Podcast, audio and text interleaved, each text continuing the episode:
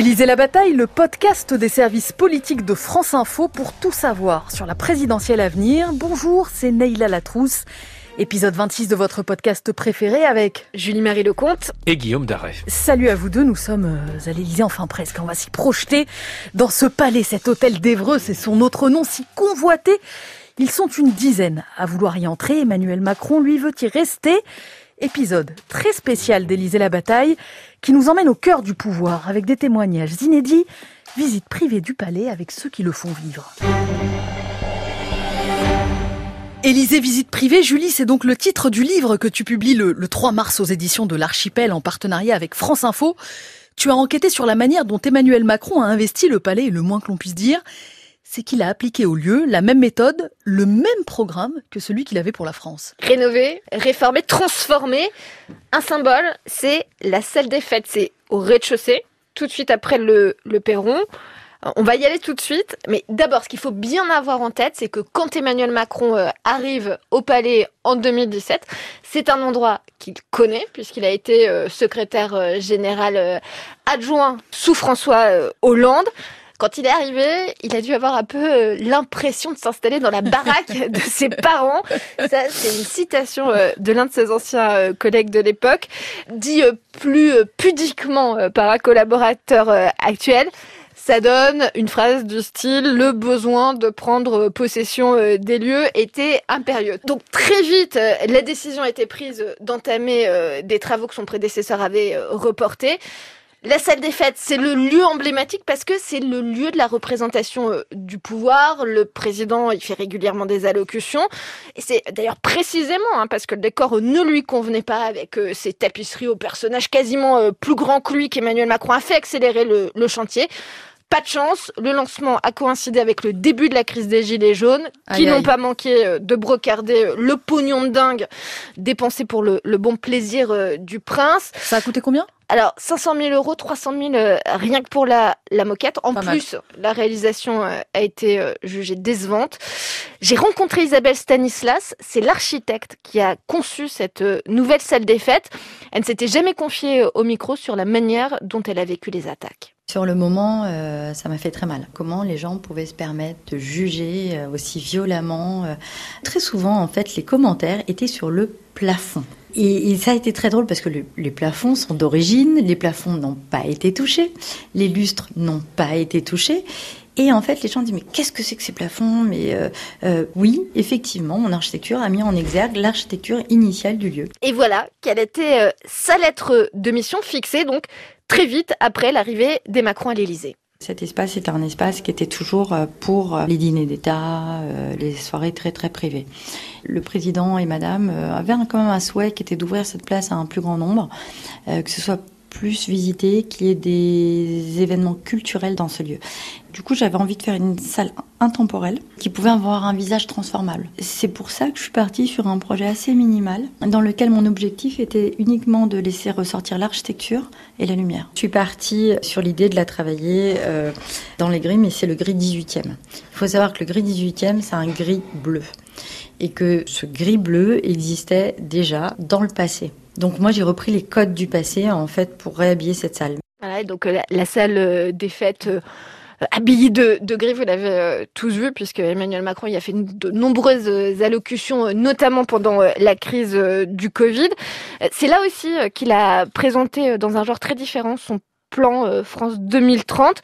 Bref, il en a vraiment fait un outil ou mettre en scène son exercice du pouvoir. Et c'est intéressant ce que disait Isabelle Stanislas, enfin, c'est-à-dire qu'elle modernise, mais en même temps, on reste quand même dans une forme de, tradition, dans, un cachet originel. Guillaume, toi, tu as publié une enquête consacrée à un autre lieu de pouvoir, le fort de, de Brégançon. Livre paru en 2018 aux éditions de l'Observatoire. Là aussi, les Macron ont voulu imprimer leur marque. Et là aussi, comme euh, sur la salle des fêtes avec les Gilets jaunes, il y a eu un scandale. Oui, parce que là, c'était pas la salle des fêtes, mais c'était la piscine. Rappelez-vous, ah. effectivement, dont on a beaucoup parlé. Les Macron l'ont fait là où beaucoup l'avaient rêvé. Parce que dans mon enquête, quand j'ai pu échanger avec les anciens présidents ou, ou leurs proches, leurs familles, tous m'ont dit c'est un lieu absolument fantastique, mais il y a une chose qui manque, c'est la piscine. Une des personnes qui gérait le fort m'avait dit même que Carla Bruni Sarkozy lui avait confié juste avant la défaite de Nicolas Sarkozy en 2012, si mon mari l'emporte, nous ferons creuser une piscine. Il a perdu, ça ne s'est jamais fait. Effectivement, Emmanuel Macron arrive à l'Élysée. C'est pas la première année hein, qui va à Brégançon, c'est la deuxième année. La première année, Il galère son entourage à lui trouver un lieu de vacances. Ils vont à Marseille, finalement, à la préfecture de région. Et clairement, on, en, y reviendra, je pense qu'il y a une dimension symbolique, mais aussi une dimension pratique. Ces équipes lui disent, je vais être un peu familier, t'es bien gentil, on a un fort présidentiel, c'est plus facile à sécuriser. Il faut dire qu'à Marseille, il s'était retrouvé avec des paparazzis. Absolument. Euh, c'est un endroit symbolique, on va y aller. Et quand il regarde sur place, euh, pour la première fois qu'il y va euh, l'été 2017 pour le visiter, il se rend compte qu'effectivement, il va y avoir une problématique de sécurité, d'intimité, de confidentialité, y compris pour lui et pour sa famille ainsi que pour son épouse. Donc cette piscine, elle est très vite pensée. Durant mon enquête, l'Elysée d'ailleurs ne cache pas du tout avoir cette réflexion autour de ça. Et il décide de la faire. Une piscine hors sol, comme on dit, parce qu'il pense symboliquement que c'est peut-être moins important que si on amène le tractopelle sur le rocher du Fort Brégançon et qu'on creuse une piscine de 15 mètres par 9. Mais ça fera tout aussi euh, scandale parce que cette piscine, pour beaucoup, ça sera vu comme le symbole de la richesse, du pouvoir, d'un président bling-bling, comme il était critiqué à l'époque, le président des riches. C'est une piscine qui, d'après l'Elysée, a coûté 34 000 euros l'installation. L'Élysée fait valoir que, en comparaison, le dispositif de sécurité qui est utilisé euh, pour le chef de l'État quand il va se baigner sur la petite plage qu'on connaît tous, sur les photos historiques en, bas de Brégançon, c'est 60 000 euros. Donc eux disent, bien sûr, il y a une dimension de confidentialité, mais il y a aussi une dimension de sécurité et qui est beaucoup plus pratique sur, euh, sur cet aspect-là. Et c'est vrai que c'est peut-être un des éléments qu'on retiendra du, du passage d'Emmanuel Macron à Brégançon, la piscine. Sans aucun doute, ses successeurs lui diront peut-être merci. Voilà, parce que pas question pour ses successeurs de, de revenir là-dessus. Il n'y a pas eu de déclaration de je ferai détruire la piscine ou alors je, je détruirai la salle des fêtes et je, je reviendrai à ce qui existait Pour avant. l'instant, personne ne l'a promis. Absolument pas. Sur l'héritage que les Macron laisseront à leurs successeurs, Julie. Emmanuel Macron il ne s'est pas euh, contenté de refaire euh, la déco. Hein. Il a procédé à toute une refonte des services au nom de l'efficacité. Vous vous souvenez le, le jour de la passation euh, de Ah oui. pouvoir l'a quand, quand euh, quand Sibeth Ndiaye débarque avec l'équipe des Mormons euh, en blouson de cuir, avec des, des baskets blanches, bon, qui d'ailleurs, m'a-t-elle raconté, n'en étaient pas, c'était des, des répétos, donc en fait, Des petits des souliers. souliers assez assez chic. On a pu penser à l'époque que c'était l'image de la start-up nation euh, prenant d'assaut euh, l'Élysée. Ben, en fait, pas du tout. Euh, Emmanuel Macron, il n'a pas bousculé euh, grand-chose. hein. Et puis, euh, en ce qui concerne le protocole, il est toujours euh, précédé euh, de ces huissiers euh, à chaîne qui euh, annoncent euh, son euh, entrée d'un très sonore euh, Monsieur le Monsieur président le de président de la la République. Vous le faites mieux que moi quand il entre, quand il entre quelque part. Il a fallu aussi remettre dans le droit chemin euh, bah, tous ceux qui, qui le tutoyaient parce qu'il l'avait connu euh, dans, dans ses ouais. euh, fonctions précédentes. Et puis finalement, euh, si on devait comparer euh, le fonctionnement de l'Élysée euh, au monde de, de l'entreprise, moi, je trouve, après avoir euh, mené cette enquête, que finalement, le modèle, c'est plutôt euh, l'entreprise paternaliste du 19e, avec euh, euh, des employés qui témoignent très souvent de leur affection pour celui qu'ils appellent euh, le patron. Et puis l'Élysée, c'est une famille, euh, une famille avec ses secrets. Euh, c'est d'ailleurs la première chose qu'apprennent ceux qui y rentrent. Il faut se taire, ne rien divulguer. Et ça va jusqu'à euh, la couleur des fleurs que Brigitte Macron ne veut pas qu'on plante euh, dans le jardin du palais. Il y a le- même esprit d'entreprise à Brégançon, euh, Guillaume? L'esprit d'entreprise, en tout cas, euh, il a été assez vite présent parce que déjà, il a fallu retaper des choses. Son équipes ont notamment emmené Guillaume Gomez, l'ancien euh, cuisinier euh, de l'Élysée, qui, euh, m'a dit son équipe, est tombé par terre quand il a vu l'état des cuisines de Brégançon. Donc la première chose qui a été refaite, c'est ça. Euh, ce qui a été refait aussi, c'est euh, les barrières de sécurité et autres, parce qu'on sait que euh, Brigitte et Emmanuel Macron ont des petits-enfants aussi en bas âge, donc il y avait un petit peu de sécurité à annoncer.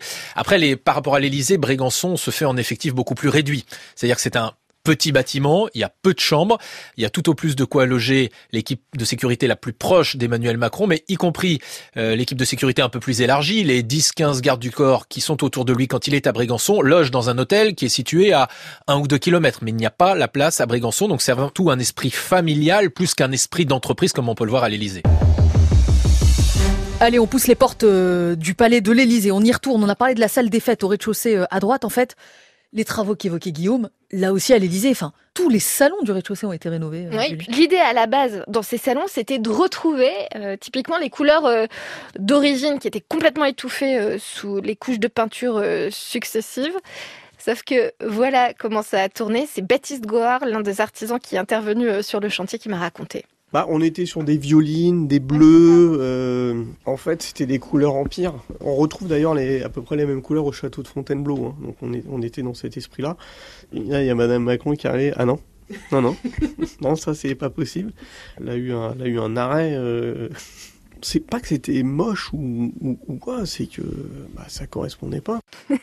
voilà, donc dans la salle des fêtes, exit. C'était quelle couleur alors Exit le, le, rouge empire. Là, dans les salons, exit le violine. On est passé euh, aussi euh, au gris, hein, puisque donc ce violine n'allait pas avec le nouveau euh, mobilier. Des anecdotes, Baptiste Goard euh, en a d'autres qui en disent euh, assez long sur l'implication des Macron dans la transformation du palais. J'étais euh, dans le salon de camp.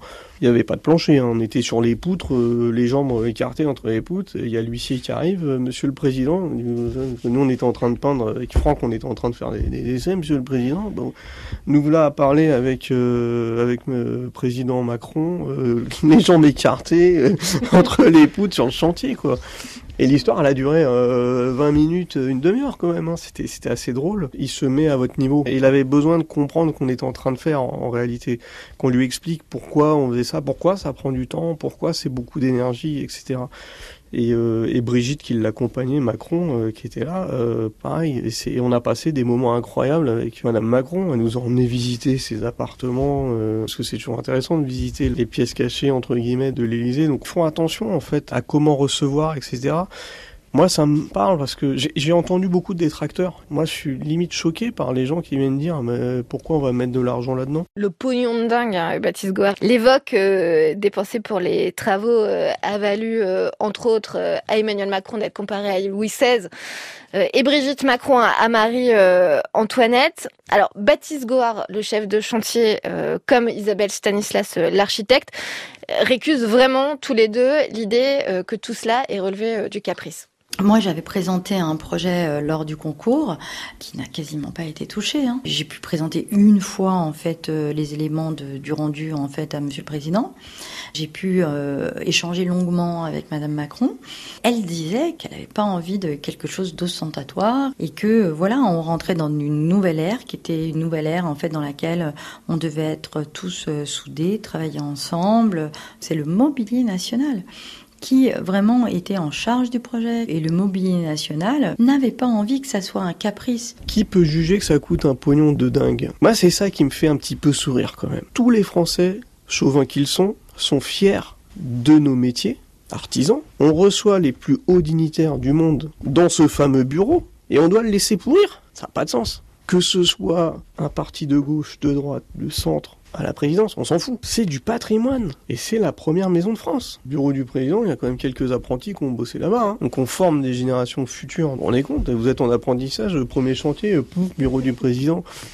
Quand ils ont fait les goodies et tout, euh, euh, Made in France vendu euh, le, les journées du, du, patrimoine justement pour financer une partie des, ouais. euh, des, travaux. Moi je trouve ça génial, mais là aussi vous avez des gens qui vont dire eh, on sait pas où l'argent part. Ah, c'est génial ce que dit Baptiste Goire, Guillaume, qui rappelle qu'effectivement en fait l'Élysée c'est pas juste un, un lieu de, de résidence du, président, c'est aussi un lieu de travail, un lieu de, de réception, tout comme Brégançon n'est pas juste l'endroit où le président passe ses vacances. Oui, parce qu'au-delà de l'aspect symbolique des vacances d'été, c'est vrai qu'Emmanuel Macron est sans aucun doute le président, pas le premier, mais celui qui aura fait l'utilisation de Brégançon la plus importante en matière d'outils diplomatiques.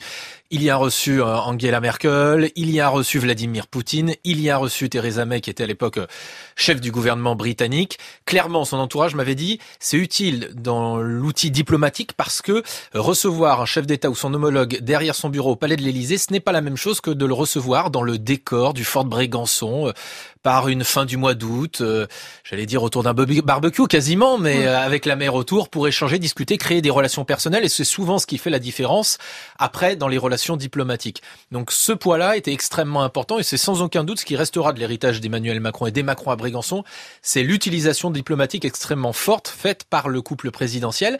Ce qui restera aussi, c'est le retour dans le giron présidentiel parce que on l'évoque assez peu, mais rappelez-vous, François Hollande avait en réalité non pas abandonné, mais délaissé le fort de Brégançon. Il s'était rendu la, la, première année. On se rappelle de ces images catastrophiques pour lui. Vous vous rappelez avec le temps de la son, présidence normale, il s'était rendu ce, en train, je crois. Absolument, ce, ce, polo trop grand, allant saluer les, les, gens sur la plage, alors que les sondages s'écroulaient, s'écroulaient à Paris. Il a jamais aimé Brégançon. Il n'y est plus allé. Emmanuel Macron lui a voulu y retourner parce que pour lui c'était un poids symbolique extrêmement important. Et puis retiendra sans aucun doute aussi, c'est une forme de discrétion du couple présidentiel à, à Brégançon qui euh, finalement est relativement peu présent dans les photos des paparazzis, ce qui montre quand même que quand tu on veut... parler de Jacques Chirac là.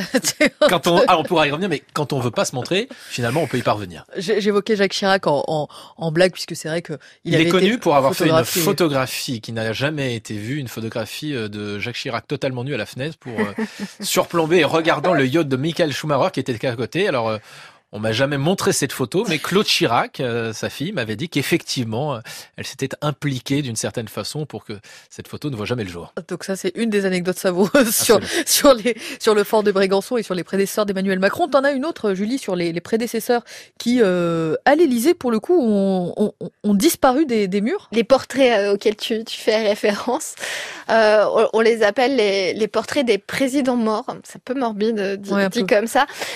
ils étaient en haut de l'escalier euh, Murat, c'est ce grand escalier qu'on voit derrière les portes euh, vitrées euh, ouais. sur les images à la télé et, et, sur les photos. Trois grands portraits de De Gaulle, Pompidou et Mitterrand. Une des premières décisions d'Emmanuel Macron, ça a été de les faire renvoyer directement au mobilier national. Ils étaient affreux, m'a confié un, un familier du palais. On avait l'impression que les types avaient été, avaient été peints sur leur ligne mort et remis à la, à la verticale. Alors Emmanuel Macron avait s'était engagé à leur euh, trouver une pièce dédiée euh, dans l'Élysée.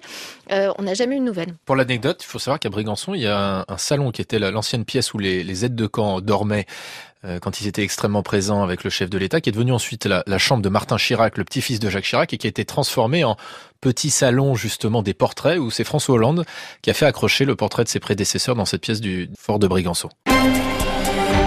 On se projette sur le mois d'avril prochain, 10 avril, premier tour de la présidentielle, 24 avril, le second tour, avec peut-être peut-être une nouvelle personnalité euh, qui euh, qui entrera à l'Élysée comme comme président ou présidente de la République, peut-être Emmanuel Macron qui sera reconduit. Je crois avoir couvert l'intégralité des hypothèses en présentant les choses comme ça.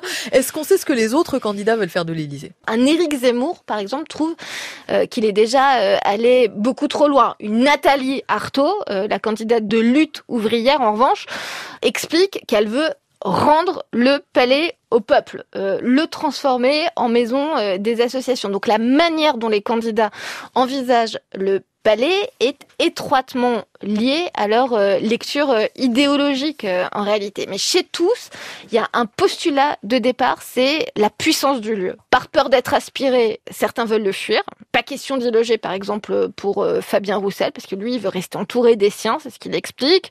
Anne Hidalgo, elle dit, pour des raisons de sécurité, on est obligé d'habiter dans ce palais. Alors en même temps, elle explique qu'elle veut garder un contact avec la vie quotidienne. Et puis, il y a ceux qui envisagent l'Élysée euh, un peu comme une entrée en, en religion.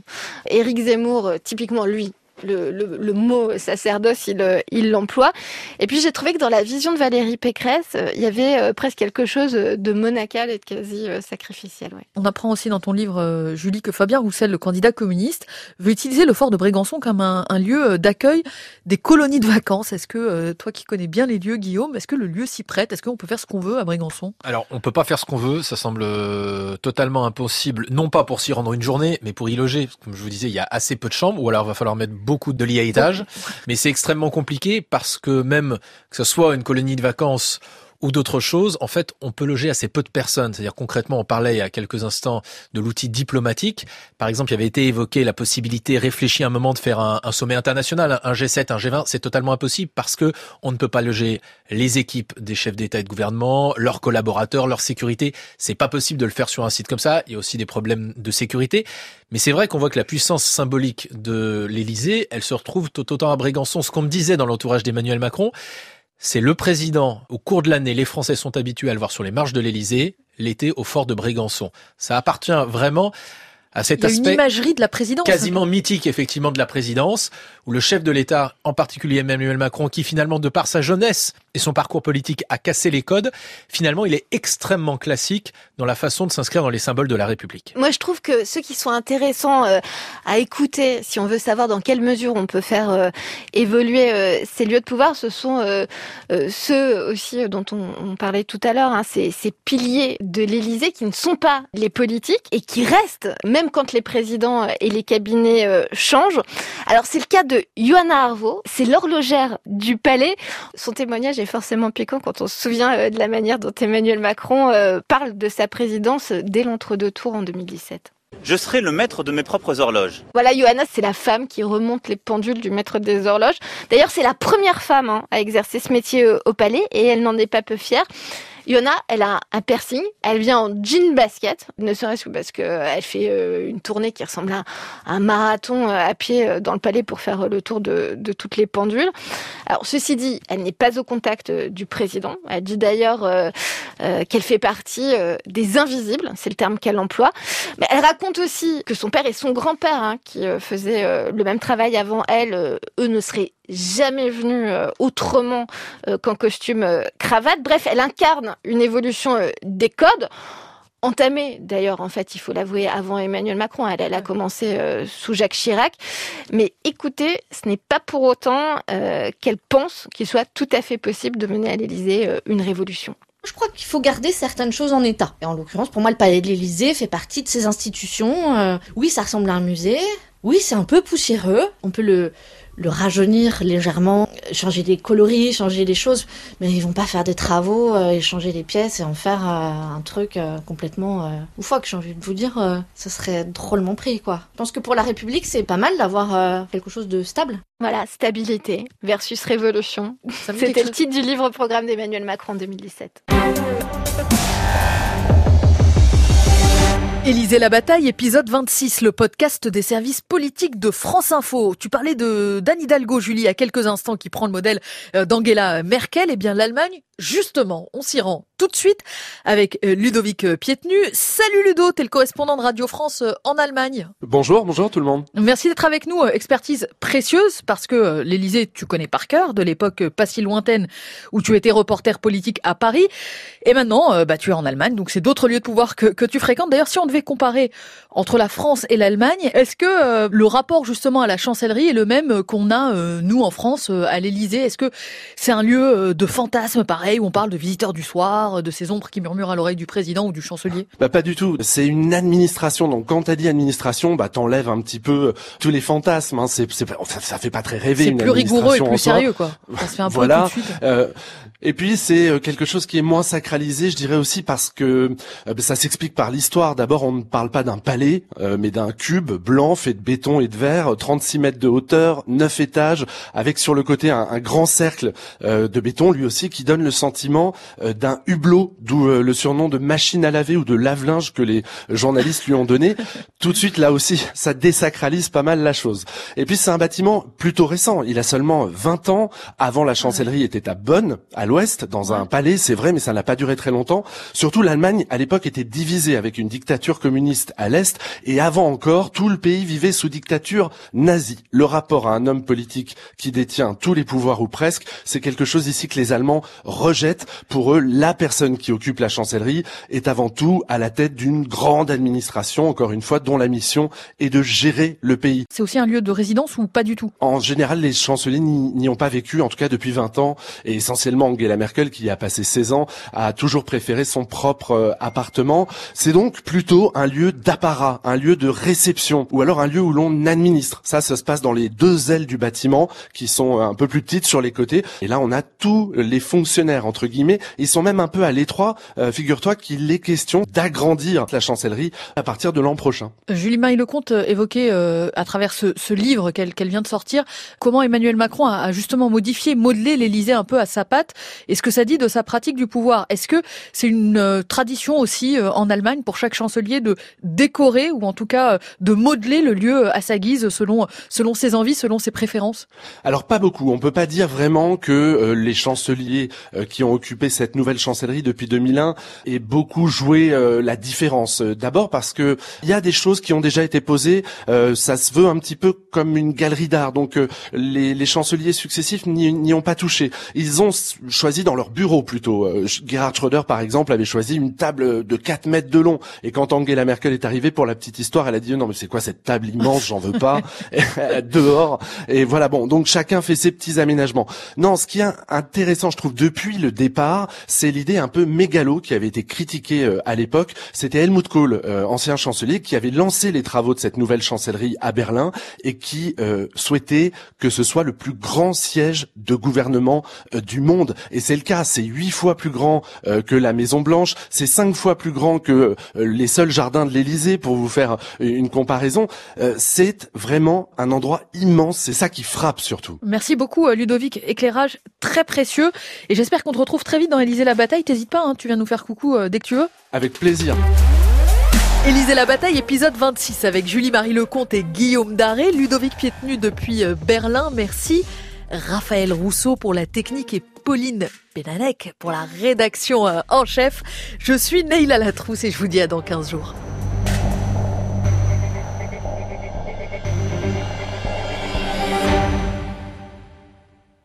Si vous aimez Élisée la bataille, je vous conseille C'est tout comme un autre podcast France Info qui parle de la présidentielle où Laetitia Krupa et Gaspard Ganzer décryptent la com politique des candidats à découvrir sur votre appli de podcast préféré et sur franceinfo.fr.